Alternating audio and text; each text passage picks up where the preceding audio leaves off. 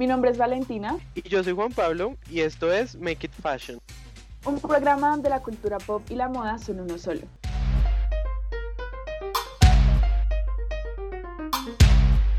Bienvenidos a nuestro podcast. Este es el primer episodio de un proyecto que nació en tiempos de cuarentena y gracias al desempleo en Colombia. Eh, Make It Fashion es la combinación de nuestros gustos y las pasiones que nos unen como amigos. Total, vale, la verdad es que Make It Fashion es un reto que nos propusimos nosotros dos ahora en cuarentena, retar nuestra creatividad y, también el tiempo libre que nos queda, ¿no? Especialmente a nosotros los comunicadores en, en un espacio y en un mercado laboral que puede ser un poco complicado. Entonces, que no nos ofrece mucho. Exacto, eh, y a veces es mejor buscar eh, las oportunidades y explotar los talentos, especialmente en este momento que de pronto no, no tenemos muchas cosas que hacer. Entonces, pues me gustaría que te presentaras, ¿vale? Cuéntanos un poquito más de ti, qué te gusta. Eh, yo soy Valentina Zapata, como ya dije al principio, tengo 22 años, eh, soy comunicadora social y periodista de la Universidad de La Sabana, igual que Juan, nos conocimos en la universidad como la primera clase que tuvimos juntos eh, y desde ahí creo que mm, por casualidades de la vida siempre nos, nos, nos, mantuvimos juntos en las clases, en las profundizaciones, eh, estuvimos, tenemos el mismo círculo de amigos y ya que me gusta, eh, no, pues todo, soy una mujer muy diversa, mentiras, no sé. una mujer versátil. Una mujer versátil, no, mentiras, me gusta el cine, las series, em, el periodismo informativo no me gusta mucho, pero disfruto de, de formatos como este. Eh, de hecho, hice uno mientras estaba en la universidad eh, acerca de series y, y, cine y me pareció, lo disfruto un montón. y ya, ¿tú qué me cuentas? Bueno, pues que te cuento, amor. Eh, la verdad es que Vale sí es una crack en cuanto a temas de cine y de, y de TV. la verdad, no, amor, es cierto. La verdad es que Vale siempre le ha gustado mucho y tiene un gusto muy refinado. Digamos que, que digamos, tenemos muchas diferencias en ese caso, pero es, es lo que también cultiva nuestra amistad, porque he aprendido muchísimo además y he visto cosas que no, no he podido ver pues porque ya tiene un ojo muchísimo más crítico en cuanto a eso. Bueno, entonces, ya dejando de hablar eh, tanto, mi nombre es Juan Pablo García, tengo 22 años, me encanta la moda, es por lo que yo vivo y respiro todos los días y creo que Vale puede ser testigo de ello. Eh, la ropa, encuentro en la ropa una forma de expresarme y, y, de crear un acto político, ¿no? Desde, desde desde, desde quién soy, desde cómo actúo y desde mi expresión de género, eh, todo ello siempre digamos que lo llevo, lo traslado hacia la ropa y hacia la moda y por eso digamos que es que me inspira tanto. Y básicamente pues en este programa vamos a hablar mucho de eso, pero entonces cómo la moda y todo lo que también le gusta a Vale que tiene que ver con cultura pop son súper, son súper eh, iguales, ¿sí? Están, están en, el mismo cuadro, están en el mismo contexto. Entonces, eh, van a haber temas súper random que ustedes dirían como, bueno, ¿y esto que tiene que ver con moda? Como el capítulo de hoy. Pero, pero sí, sí tienen que ver, les, van a, les va a sorprender. Incluso la música tiene mucho que ver con moda. Van a ver en nuestros próximos capítulos eh, que tenemos una, una colección de temas bastante amplia para todos los gustos. Em, y para todas las edades también. Exacto. Y creo que eh, el, tema de hoy es, es, es específicamente eso. Es lo que va a definir nuestro podcast y que pues no esperen también como algo súper técnico, no se asusten, pero sí van a aprender mucho y, seguro lo van a disfrutar mucho. Eh, en el día de hoy hablamos sobre memes. Perdona, clic. ¿Qué tal? Los memes. Algo que literal todo el mundo conoce, algo que, eh, mejor dicho, nos rodea diariamente desde ya hace un par de años, eh, con toda esta onda de la, del Internet eh, y más nuestras generaciones que son, pues que tienen un humor bastante particular, por, por ponerlo de alguna manera, y que bueno, los memes son una forma de expresar una idea que es culturalmente relevante Eh, no importa el formato, porque hay memes en audio, en video, en imágenes, eh, pero que finalmente representan sentimientos o pensamientos dentro de, pues, de la sociedad. Eh, la mayoría de ellos, de los memes, tienen, objetivo, tienen como objetivo final pues entretener, pero muchas veces se, se, convierten en fuentes de críticas sociales o hacia personas o hacia eh, situaciones específicas y por eso fue que lo escogimos para nuestro primer episodio de Make It Fashion. Eh, pues no podemos negar que los memes son un fenómeno social y es un aspecto bastante relevante eh, en la vida cotidiana, tengas la edad que tengas. O sea, mi mamá ve memes, lo sube a WhatsApp, me comparte memes, entonces no creo que sea algo generacional o algo que excluya edades o religiones o no sé, orientación sexual, siento que todo, todo gira en torno a eso. Entonces, por eso fue que lo escogimos. Además, es algo súper divertido de, de, analizar fuera de, de, Twitter o Facebook o Instagram. Nos reímos bastante haciendo este guion, la verdad. Sí, lo disfrutamos muchísimo, ¿vale? La verdad es que eh, la moda, así como los memes, es algo que nos permea día a día y es algo que es un reflejo de nuestras reflexiones sobre la vida y el contexto en el que vivimos y bueno, así suene súper filosófico, así es. Eh, Juan Pablo Arias Aristóteles aquí reflexiones. o sea, sí, es, es, es verdad, todos los días nos ponemos nuestra armadura y nuestra ropa y eso dice muchísimo de quiénes somos y, de lo que le queremos mostrar al mundo. Y exactamente eso también es lo que dicen los memes, ¿no? Los memes que nos gustan, los memes que nos hacen reír, dicen muchísimo de quiénes somos como personas. Exacto. Entonces, vale, ¿te parece si, si entramos en materia con este primer tema que está súper colombiano, no tan pero muy icónico en redes sociales, que es básicamente el infortunado suceso del vestido de nuestra primera dama, María Juliana Ruiz. Sí, bueno, pues esto no es, como tú ya habías dicho, no es tan actual, fue a finales del año pasado, pero eh, fue demasiado relevante para nuestra sociedad colombiana. Eh, esto ocurrió en Washington el año pasado con Iván Duque y su esposa María Juliana Ruiz, eh, la primera dama, fue su, primera gran aparición en público eh, fuera del país. Fue invitada por eh, los Trump, Melania y, Donald a la Casa Blanca. Y bueno, pues ella decidió, o bueno, no sé, su estilista la aconsejó un poco mal. Em, y no, pues digamos que no, no cumplió con las expectativas.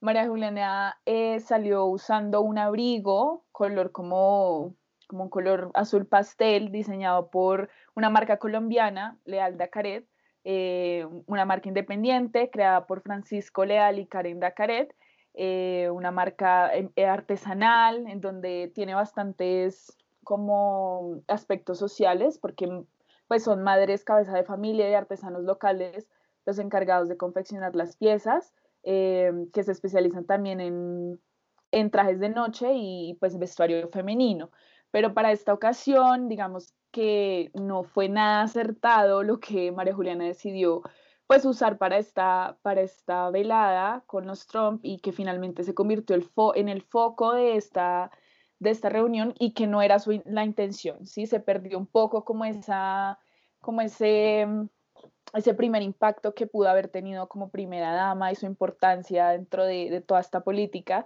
y se perdió totalmente, la trolearon por cuánta red social, en Instagram, en Twitter, en Facebook, que estaba hecho de foamy, que eso parecía hecho de cartulina por un niño de tres años, que mejor dicho, que ya que estaba pensando, que si era que no tenía espejo en la casa, mejor dicho, la arrastraron a la pobre María Juliana como nunca. Eh, y además que fue su primera aparición, o sea, no, la, la embarró con toda, no, la gente no, no se la perdonó, mejor dicho, no le rebajó ni el peinado, es que todos se lo criticaron de pies a cabeza. Esta marca que no es, o sea, es reconocida, yo creo que no, no tanto fue la culpa de la marca ni del diseño de la, sino más bien como de cómo fue utilizado, cómo fue acompañado, como... Y también es que todo, el peinado, el styling fue completamente erróneo y que pues dio mucho de qué hablar y no precisamente de la parte pues buena eh, y de lo que ella pudo haber hecho en esta reunión, pero bueno, no podemos hacer nada. Se convirtió en un meme que nos dio de qué hablar en este primer capítulo. Claro, digamos que fue súper desafortunado lo que pasó, eh, pero pues le agradecemos a María Juliana por haber tomado esta decisión, porque si no, no habríamos tenido, digamos, este tema para hablar. Em, digamos que Lealda Caret es una, es una marca súper top colombiana. Es una marca que ahora, últimamente en la última colección, está como inspirada mucho en el Caribe colombiano y en las palenqueras y en, estos vestidos súper flowy, súper eh, como maxi vestidos se le dice. Eh, con mangas súper exageradas, cosas oversize. Digamos que esa es como muy la, tendencia de Lealda Caret. Es muy femenino, muy lindo. Eh, que digamos que para este caso pienso que hubiera sido mucho mejor utilizar otro tipo, otro tipo de styling. Creo que como Vale lo decía muy bien, el problema no es, no es lo que se puso, sino por qué se lo puso ella precisamente. Es un vestido que no le favorece, que la hace ver más pequeña, más ancha, em, y pues que es, es en, general, como les decía, un, un hecho súper desafortunado. También usó accesorios que tampoco le ayudaron mucho que también de, una marca que se llama M2 Maletier, que también es colombiana. Súper em, top. Súper top, que, o sea, es usada por celebridades eh, de la lista A, como se diría en inglés, A-listers, eh, como em, Nicole Kidman, Kendall Jenner, Gigi Hadid, eh, todas estas personas también como que no es una excusa también decir como, bueno, de pronto es que es una marca muy juvenil o muy señorial, no, digamos que tiene para todos, para todos los gustos y el, lo importante allí era el styling. Los colores también no estaban muy bien con respecto a, la época en la que esto se dio, que fue en febrero, ya acercándose más o menos hacia, hacia mm, la primavera, ¿no? Que hubieran podido jugar con colores muchísimo más interesantes como lo hizo Melania, ¿no? Melania, sí, ella es, ella siempre es con su porte, muy bien vestida, muy bien peinada, ella tiene, ya naturalmente es una mujer muy elegante, yo siento que desde sus inicios, antes de que estuviera involucrada con todo esto y, se convirtiera en primera dama de Estados Unidos, ella siempre había destacado por, o ha destacado más bien, por su elegancia, por las prendas que usa, por los diseñadores que usa, porque aparte no son cualquier, cualquier diseñador, siempre tiene como, como A-listed ahí también desde de diseñadores. Entonces siento que al lado de, pues, de Melania también desentonó un poco en cuanto a la etiqueta de, vestuario que había para esa noche. Total, y es, también un, tema de etiqueta de vestuario, lo hiciste muy bien, ¿vale? Eh, Melania usó Fendi, eh, no es por decir que Fendi sea mejor que una marca colombiana, sino es, es pensar en cuál es la marca o cuál es el diseño de la marca que mejor se ajusta a lo que yo voy a hacer. Voy a ir a una presentación que tiene cierta etiqueta, que tiene ciertos códigos de vestimenta, aún, estén, aún, aún así si no están 100% como escritos, se sabe que digamos que por cierto protocolo, pues uno, uno debería escoger cierto tipo de, vestimenta. Entonces, pues en ese caso, pues ese es como nuestro, nuestro análisis de lo que pasó con, nuestra querida primera dama. Sí, que, y creo que independientemente de nuestras opiniones políticas, creo que lo hubiera podido hacer muchísimo mejor. Eh, no hablo de su desempeño ya porque no, ese no es el tema, eh, sino más bien eh, evitar, haberse evitado, pues, la, no haber servido la papaya, porque la sirvió bien servida, y ustedes saben que los colombianos de papaya servida, papaya comida, definitivamente. Y nos dio mucha papaya. Pero bueno, muchas gracias también por darnos, por, darnos, este material. Sí, gracias. Eh, también me parece importante decir que eh, María Juliana no, no, sea, la, primera dama o el presidente, lo que sea, no, no se reduce a lo que usa, no, no es tan relevante para su desempeño de, en su cargo, eh, no, no queremos, esa no es nuestra intención, eh, no creo, yo siendo mujer, siento que lo he, lo he vivido, no debería estar reducida a lo que usó no esa noche, pero, pero pues para hacer su primera aparición en público sí fue un error que pues nadie le perdonó y que finalmente se convirtió en un gran meme que bueno, no podíamos dejar pasar para, para nuestro podcast, entonces pues nada, hacer esa aclaración, no, no queremos eh, herir susceptibilidades, no fue hecho con esa intención, simplemente comentamos eh, lo que se vivió en, en, internet en ese momento cuando, cuando salieron estas fotos. Claro, y creo que lo dijiste muy bien, muchas gracias, Vale. Eh, esa no es, no era, no era la idea. Eh, digamos que por, por esta sororidad nos hubiera gustado que lo hubiera hecho mejor, ¿no? Que se hubiera visto mucho mejor. Eso, eso es, creo que es lo que, que Igual creo que creo que también ha mejorado mucho desde esa primera aparición hasta ahora. Eh, lo ha hecho mucho mejor y bueno, pues igual también es un, tiene que aprender. Creo que en cuanto a política y vestuario, que también tendremos un capítulo de eso, eh, es ensayo y error total. Eh, si comparamos lo que usaba, no sé, Michelle Obama al principio de, de, la campaña, pues no se va a comparar con lo que usa actualmente y está bien, la gente cambia y está bien. Total. Eh, entonces ya moviéndonos a otro tema, también súper colombiano, icónico. Pasó también el año pasado en un evento que pues se podría decir donde hay mucha moda y cosas y moda, moda muy clásica, ¿no? Muy, muy chévere. Eh, pero pues que pues también fue un hecho, no sé si desafortunado, interesante diría yo. Interesante, yo tampoco diría desafortunado, eh, estamos hablando del concurso nacional de belleza que se llevó a cabo en la ciudad de Cartagena el año pasado, en donde una de las periodistas y presentadoras más reconocidas del país, Diana Mina, fue encargada de hostear este evento junto a Catalina Roballo. Amiga, gracias. Colombia, buenas noches y que bueno, fue bastante criticada en redes sociales por parecer un poquito nada más sobreactuada. Un poquito, eh, Sí, un tris, sobre todo en un momento específico de la, de la noche del evento. Eh, y pues también uno se volvió meme por, este, por esta actuación y por uno de los vestidos que usó esa noche que pues digamos que no la favorecían tanto. Eh, ella usó dos vestidos, el, del que estamos hablando es uno, el primero que usó fue un, vestido dorado que fue diseñado por, por Alfredo Barraza, eh, pues el diseñador colombiano que creo que la gran mayoría de colombianos conocemos o al menos han escuchado, porque pues bueno, se considera el zar de la belleza colombiana porque se ha vinculado con el concurso nacional de belleza y con todas las reinas nacionales posibles que haya podido dar este país en certámenes nacionales e internacionales. Pero bueno, Diana, a Diana no sé qué le pasó esa noche, Diana estaba, estaba ida, por, no decir otra cosa. Em, no, no, no entiendo hasta el día de hoy qué le pasó. Eh, alguien sí era que la en el apuntador la estaban regañando o qué le estaban diciendo, pero, pero parecía no parecía ella, o sea, es que, es que tienen que, en serio, tienen que ver el video si no lo han visto, pueden buscarlo en YouTube, seguramente les va a salir, em, pero es que la manera en cómo habla...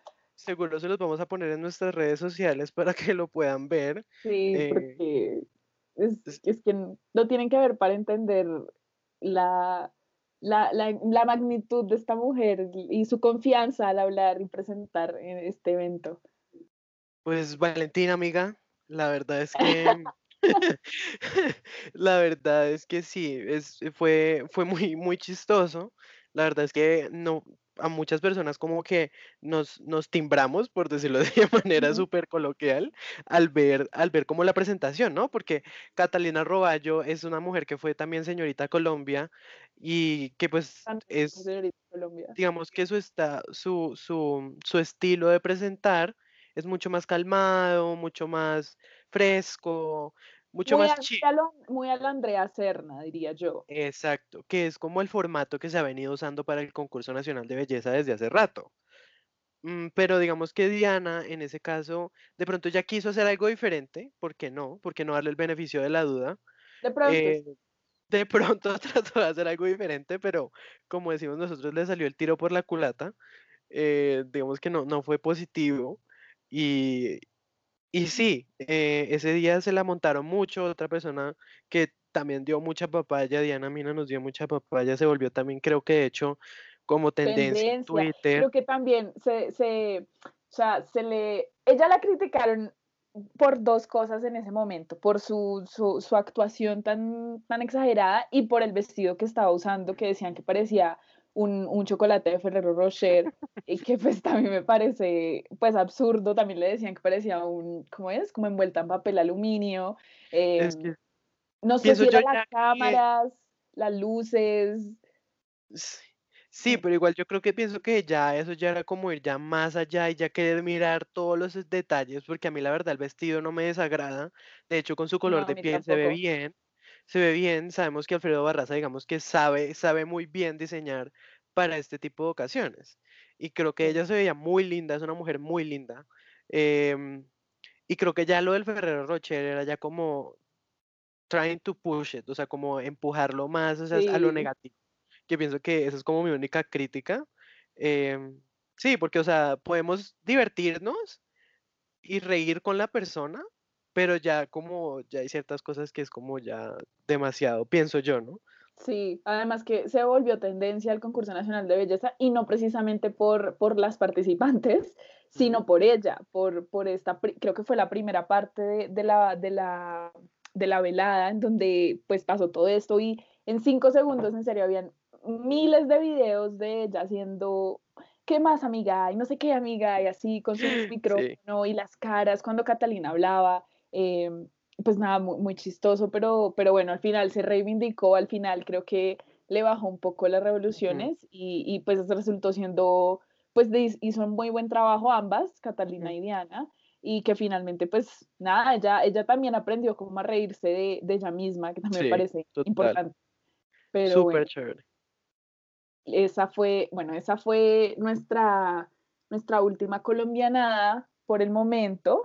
Ahora nos movemos como algo más, mucho, mucho más internacional y mucho más high fashion, eh, como, Lo es, como lo es la Met Gala, eh, que bueno, este año desafortunadamente no pudimos pues mm. presenciar por obvias razones, por todo ese tema de la pandemia, eh, pero bueno, vamos a hablar de algo que pasó el año pasado con la Met Gala, eh, cuyo tema era el camp, eh, con una eh, revista colombiana que, bueno, pues Juan Pablo les explicará más al respecto, que deja mucho que pensar y mucho que desear del periodismo de moda en este país. Juanpa, cuéntanos. Gracias, vale. Bueno, pues me encanta hablar de este tema porque la Met Gala es un evento súper importante para la moda, no solo en Estados Unidos, sino en el mundo, porque es una vitrina de las creaciones y de cómo se lleva la moda al arte, ¿no? Porque es muy artístico, pues hosteado en el Met, en el, en el Metropolitan Museum de Nueva York, que es un museo súper importante, que tiene obras de arte súper importantes, y que tenga un instituto de, del traje, me parece súper importante porque es, es darle esa validez a la moda y decirle como sí, las creaciones que tú haces como diseñador también pueden ser consideradas una obra de arte. El año pasado teníamos un tema un poco, digamos que difícil de definir. Sí. Entender también para la gente como que no sabe mucho de, de moda. voy a admitir, a mí me tocó googlear y me tocó ver varios videillos por ahí en YouTube porque no, no lograba entender eh, bien, pero, pero no imposible tampoco.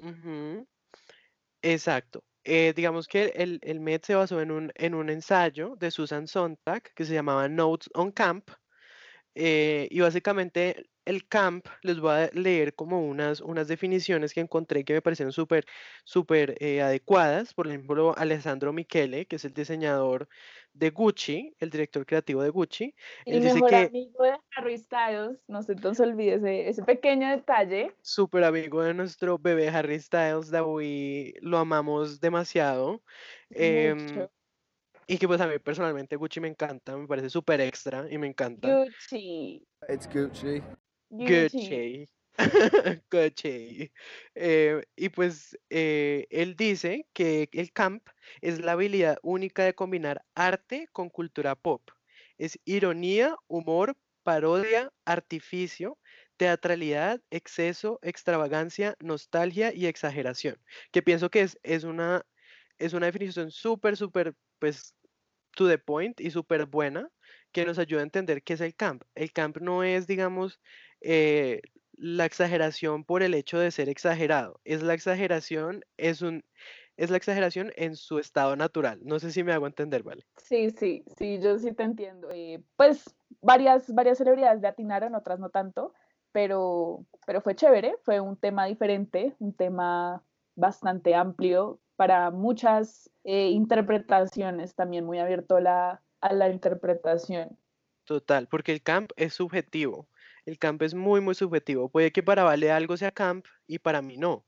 Entonces digamos que es, es, es el hecho de, de, ser exagerado, pero en su estado más natural, no el de ser exagerado porque yo quiero verme lo más exagerado posible, no. Es, es, es eso, es, es muy natural y es muy performativo. Y por eso es que la presentación de Lady Gaga me pareció on point. Espectacular, ella, ella la tenía clara. Clarísima, ella, ella lleva toda su carrera siendo camp. Ella es una persona camp.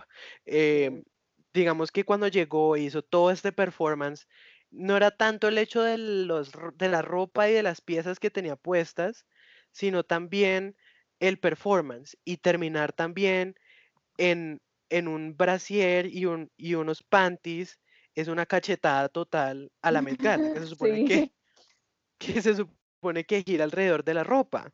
Entonces, eh, eso lo hace camp y es camp en, en, su esencia, es, es, es muy camp.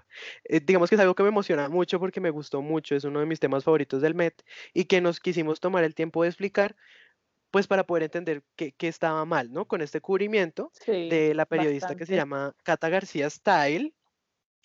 Así la pueden encontrar en Instagram, literalmente así para la revista Cromos, que es una revista también que pues hace ciertas, hace cosas relacionadas con moda, pero más farándula. Em, y ella decía que esta era una noche que rinde homenaje al gusto por el campamento y a la naturaleza. Es decir, ella tomó la, la traducción literal de camp y de pronto no se tomó el tiempo como de investigar un poco más. Ay, no, ya di perdiste, amor.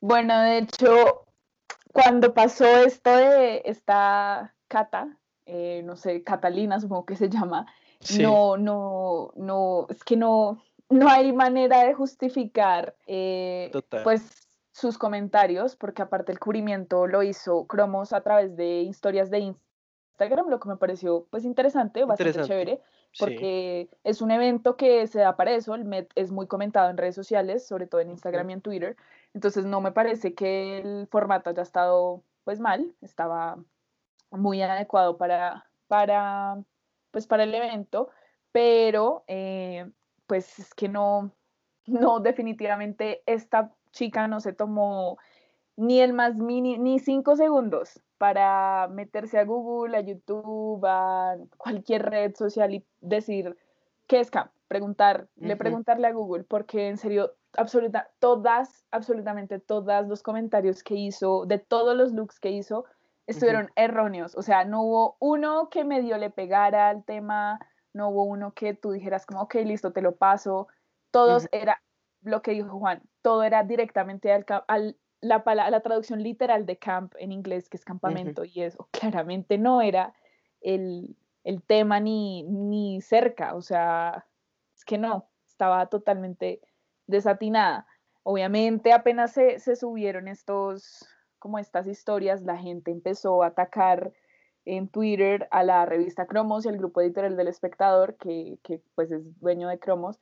Em, uno de los, de los comentarios que hizo ella, y lo voy a leer así textual, eh, estaba hablando de Katy Perry, que salió con un traje como de candelabro.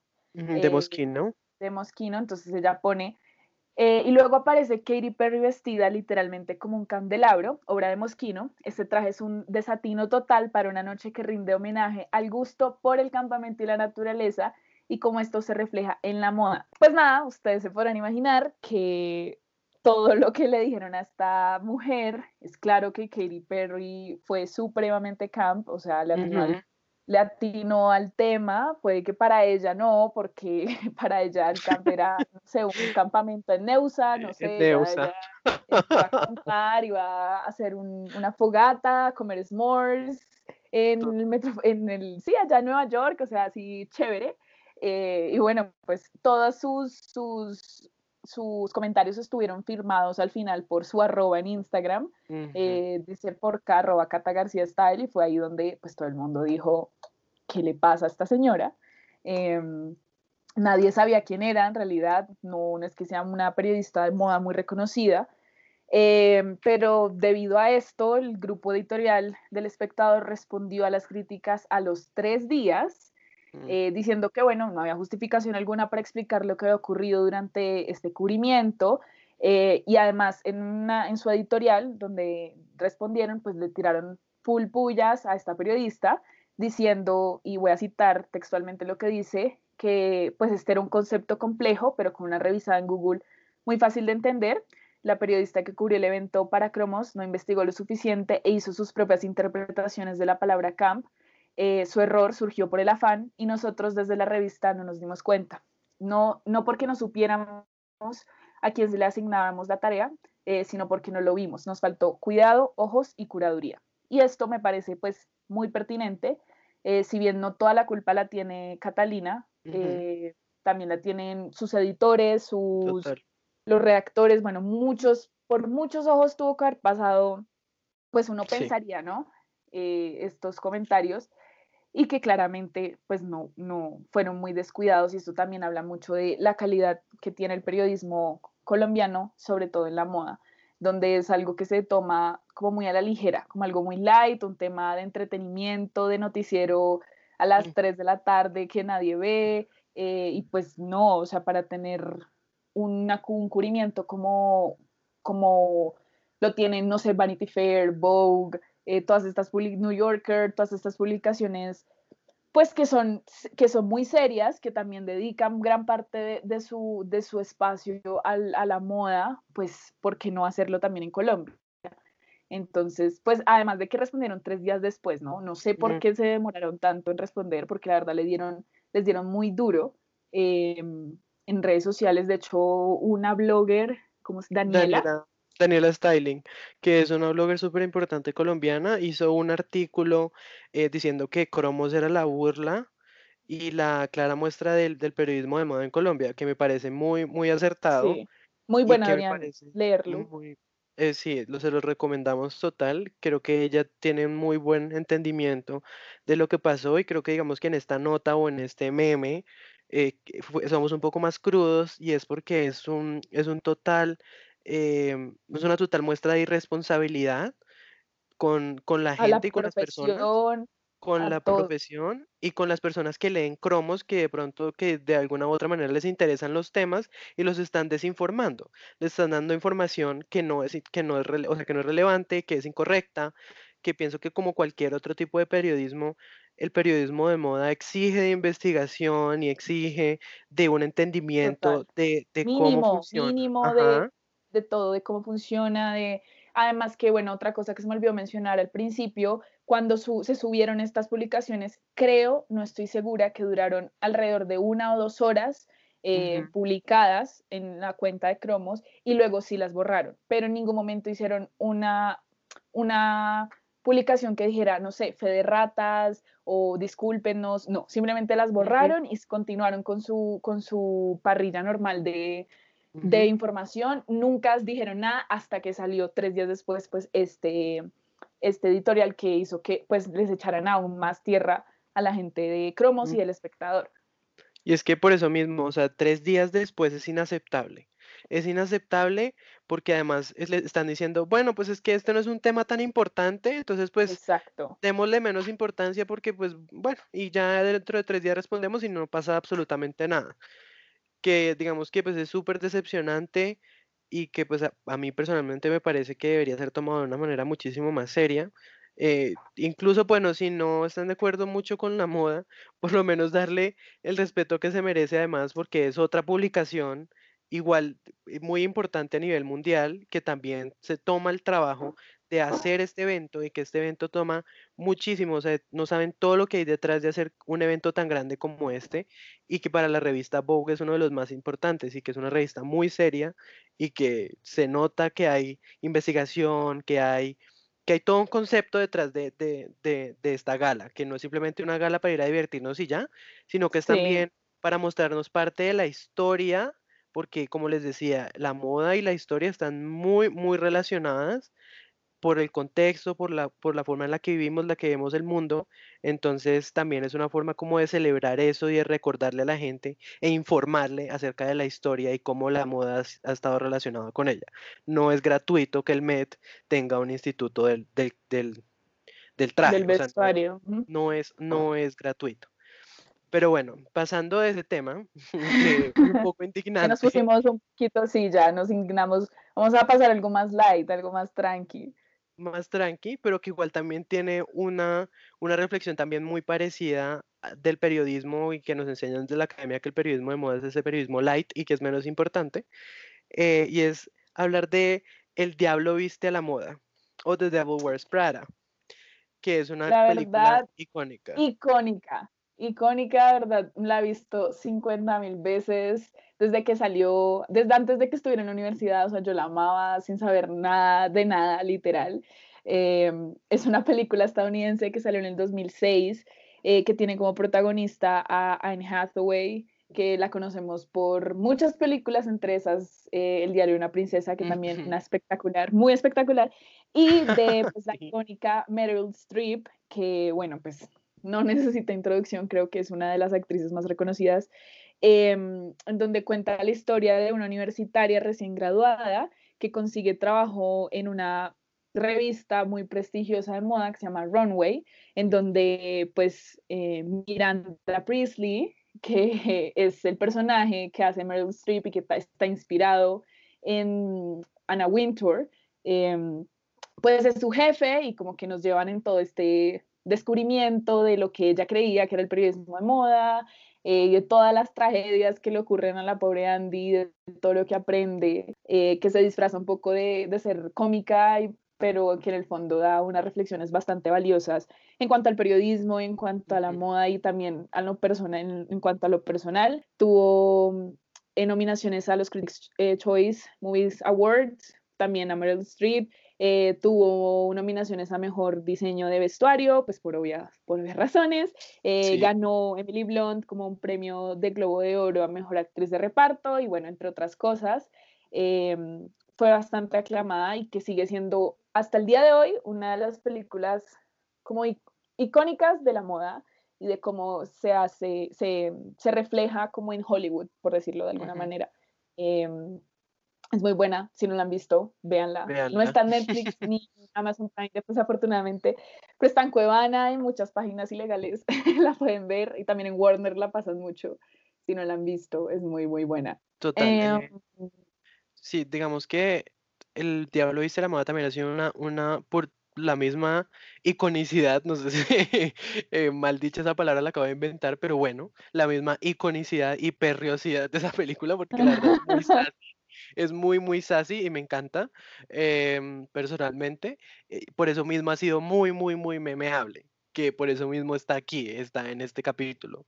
Y memeable también cuando ponen al personaje Miranda Presley diciendo como florals o estampado floral para primavera, groundbreaking. Es como, mm, no tiene nada nuevo. Es, es, y es, eso es lo que la, la hace chistosa. Y sobre todo también un un monólogo que tiene el personaje de Meryl Streep, eh, que se llama el monólogo de Cerulean Blue, que es un monólogo muy espectacular, o sea, está muy bien escrito, muy bien escrito y que también refleja cómo la gente piensa que no tiene nada que ver con la industria de la moda. Y es que si tienen, la, todo el mundo tiene que ver con la industria de la moda, sea lo que te hayas puesto, es una tendencia que viene de las mentes de los diseñadores más top y que se filtraron al fast fashion. Y esa es la verdad. Las tendencias grandes se filtran desde las grandes mentes del diseño, de grandes marcas clásicas como Chanel o como Gucci o marcas de pronto más nuevas como, no sé, Praval Gurung o o marcas de personas eh, que se han reinventado mucho y que están haciendo cosas muy interesantes como Bottega Veneta. Eh, todas esas, esas cosas se han venido eh, filtrando, por decirlo así, al fast fashion y es lo que nosotros usamos, siendo 100% sinceros, eso es lo que nosotros usamos día a día.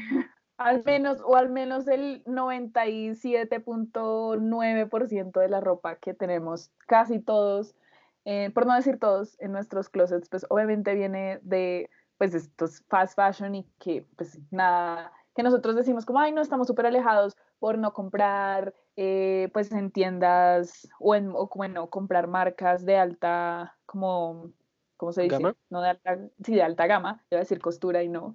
Eh, eh, pero pues sí estamos muy cerca, o sea, más cerca de lo que pensamos, estemos en el país, que estemos en un país como Colombia, Latinoamérica, Sudamérica, el tercer mundo, como le quieran decir, siempre vamos a estar influenciados, siempre, siempre, o sea, por, por así no, así no lo creamos, así haya pasado hace 10 años, hace 20 años, siempre va a haber algún momento em, que cambió cómo nos vestimos, cómo usamos ciertos colores, em, no sé, tantas cosas que creemos que son como tan cotidianas, como tan mundanas, y en realidad no. Hay una, la como saben, la industria de la moda es una de las industrias que más plata mueve en el mundo, sino, por no decir la, la, número uno, porque creo que es la número dos o tres, no estoy tan segura, alguna vez lo leí. Entonces, detrás de eso no solo hay grandes pasarelas y eventos como el MED, eh, hay, hay equipo y gente que se encarga de que, pues, de que nosotros usemos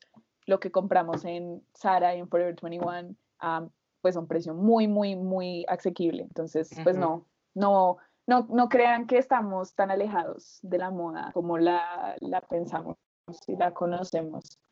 Pero bueno, eh, les queríamos contar esto de, de, de Devil Wears Prada porque es, tras de que es una peliculaza, eh, sí, película. usando como 50 mil vestidos y yo como, quiero ser como ella cuando sea grande como en Nueva York, bajándose de su metro. Es como, es como Gossip Girl, pero para gente adulta. Un sueño total, es un sueño total.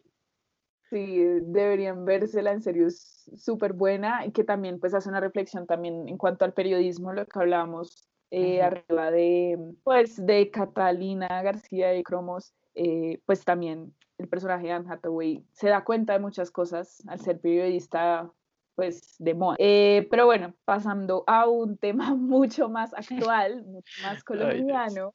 No sé la verdad cómo, cómo introducir este tema, eh, pues parece sacado de una película, pero bueno, fue un meme o bueno, una situación bastante penosa que ocurrió eh, este mes, en agosto eh, de este año, en donde una chica dueña de una marca en Instagram como un emprendimiento que vende pues ropa importada según ella, eh, pues trató supremamente mal a una potencial cliente que le, le, hizo una pregunta pues muy válida acerca del valor de, de ciertas prendas. Y bueno, esta, esta mujer se enloqueció y le agredió verbalmente a, a la cliente diciéndole pues un montón de cosas.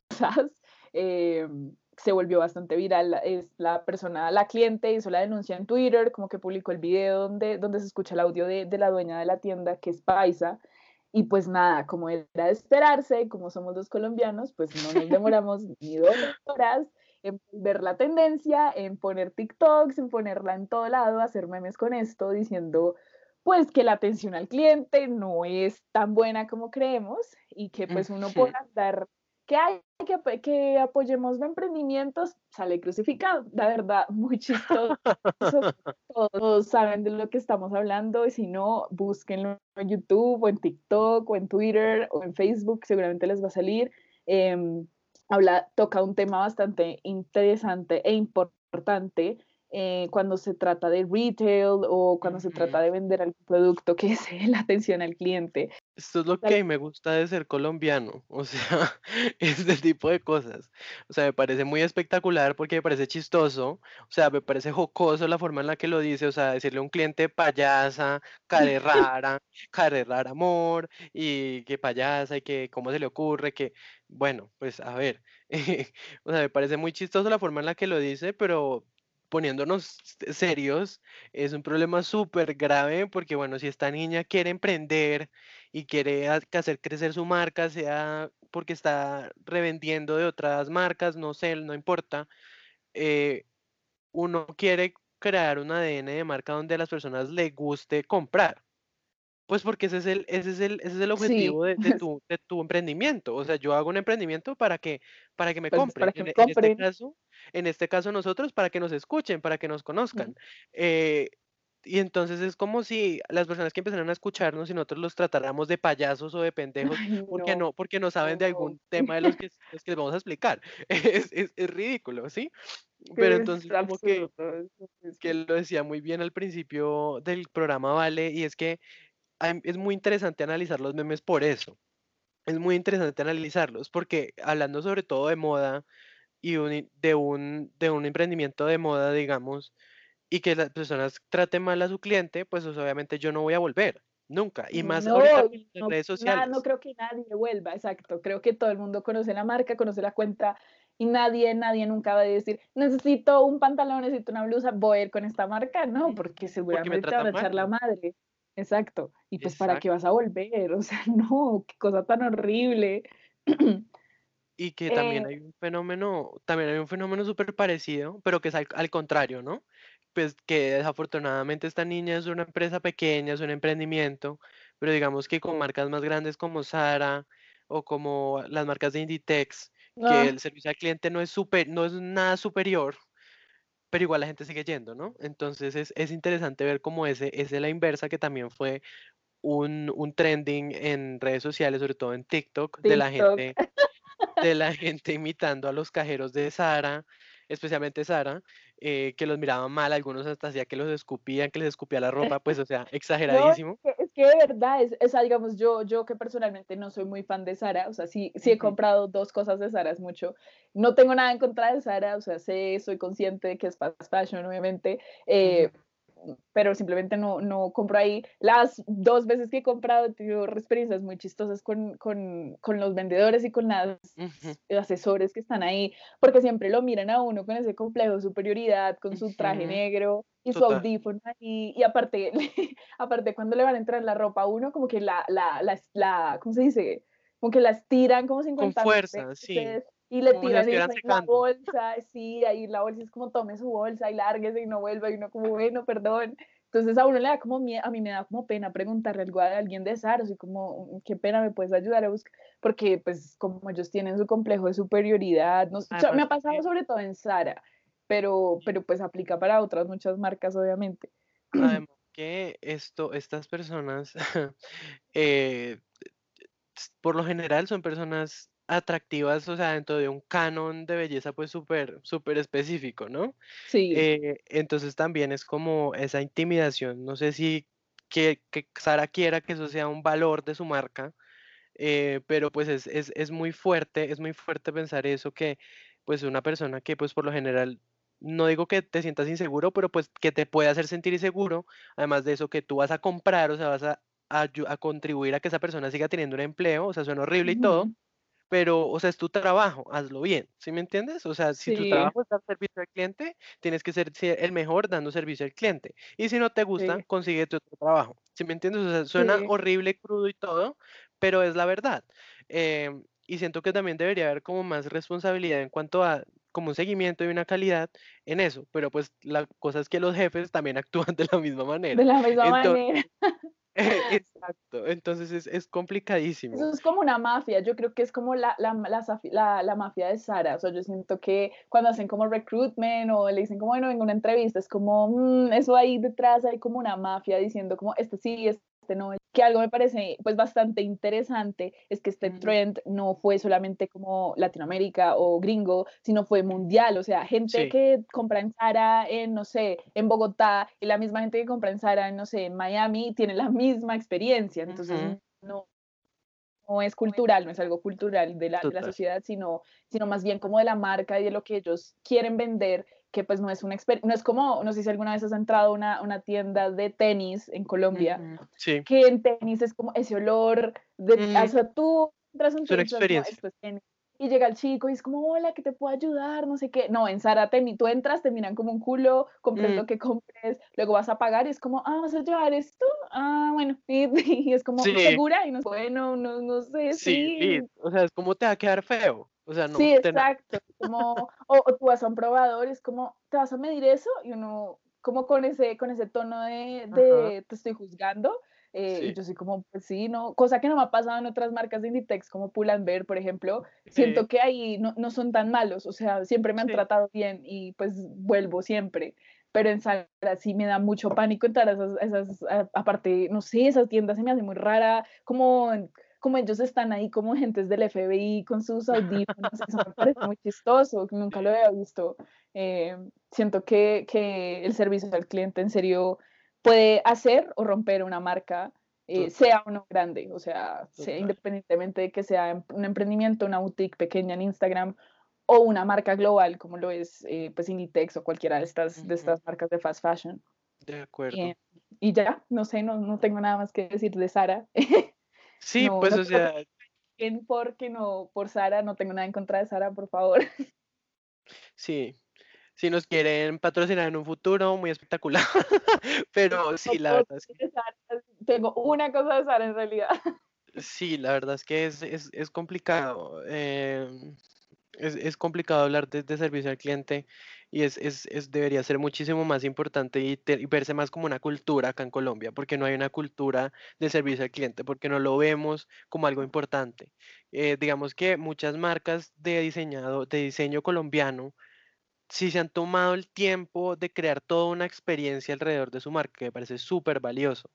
Eh, porque pues igual cuando uno va a comprar diseño colombiano, digamos que no vas a comprar con el mismo, al mismo precio de, mm, al mismo precio de, de, no sé, una fast fashion, ¿sí me entiendes? Entonces digamos que si tú vas a invertir un poco más de dinero, también vale la pena que una marca tenga esa experiencia que, digamos, esmere y sea algo a lo que le dedique tiempo cuando esté creando su propia marca. Sí, es verdad. Esto, lo que yo decía, puede hacer o deshacer una marca, o sea, puede hacer que tú vuelvas o que tú digas como en la vida vuelva aquí, como le pasó a esta niña de, de Instagram que obviamente se le acabó su negocio, no creo que nadie se recupere de eso, la verdad. Es complicado, es una crisis bien complicada. Muy complicada, ni ningún manual de manejo de crisis te va a sacar de eso después de que insultaste a un cliente y le dijiste que era una payasa. Eh, pues no, no, no creo que, que, vuelva, que vuelva a ser no, no sé, amiga, ya, por favor, retírate o búscate otra, otro, otro emprendimiento, no que sé, hazte un curso de servicio al cliente, eh, please, antes de, de, atender así. O bueno, de pronto tuvo un mal día, nunca sabe, pero no es excusa para, para tratar a un cliente así, además que, que las palabras que usó pues no fueron para nada adecuadas. No, nada. Pero bueno, esperemos que ella haya aprendido de su error y mejore por, por su por su propio bien. Sí, le conviene, le conviene. Pero bueno, eh, con este tema eh, de el servicio al cliente y los payasos en Instagram, eh, pues concluimos nuestro primer episodio de Make It Fashion. Tan rápido. que sí, se fue, se nos fue rápido el tiempo, pero pues nada, esperemos que lo hayan disfrutado tanto como nosotros haciéndolo. De verdad nos reímos un montón haciendo el guion y leyendo todo lo que, pues todos estos memes. Em, y nosotros acá haciéndolo, pues nos parece súper chévere hacer algo diferente en esta cuarentena, algo productivo eh, entre los dos. Pues nada, no sé, ¿qué opinas tú, Juan? Sí, o sea, pienso que este programa queremos que sea como un espacio donde la gente pueda aprender más sobre la industria, divertirse mientras aprende más, eh, y hacer como este tipo de reflexiones tan importantes sobre el periodismo y la importancia de, de ser serio haciéndolo y que haya una investigación detrás y que se note un trabajo, un trabajo no solamente del periodista, sino un trabajo editorial donde también se vea que el editor le da la importancia necesaria a los temas sin importar que uno sea política y otro sea moda, tienen que estar igual de bien investigados, tienen que estar igual de bien documentados, igual de bien escritos, igual de bien hechos. No importa cuál sea el tema, el periodismo es uno, pienso yo, eh, y se debe hacer bien y tiene los mismos estándares sin importar el tema. Entonces es algo que, que debemos pues ponernos a pensar y también pensar en que no estamos tan alejados al fin y al cabo de la industria y que la vestimos todos los días y que habla mucho de las personas que somos. Entonces, como reflexión final, eh, como los memes, la vida no siempre hay que tomarla en serio, así que ríete y make it fashion. Make it fashion.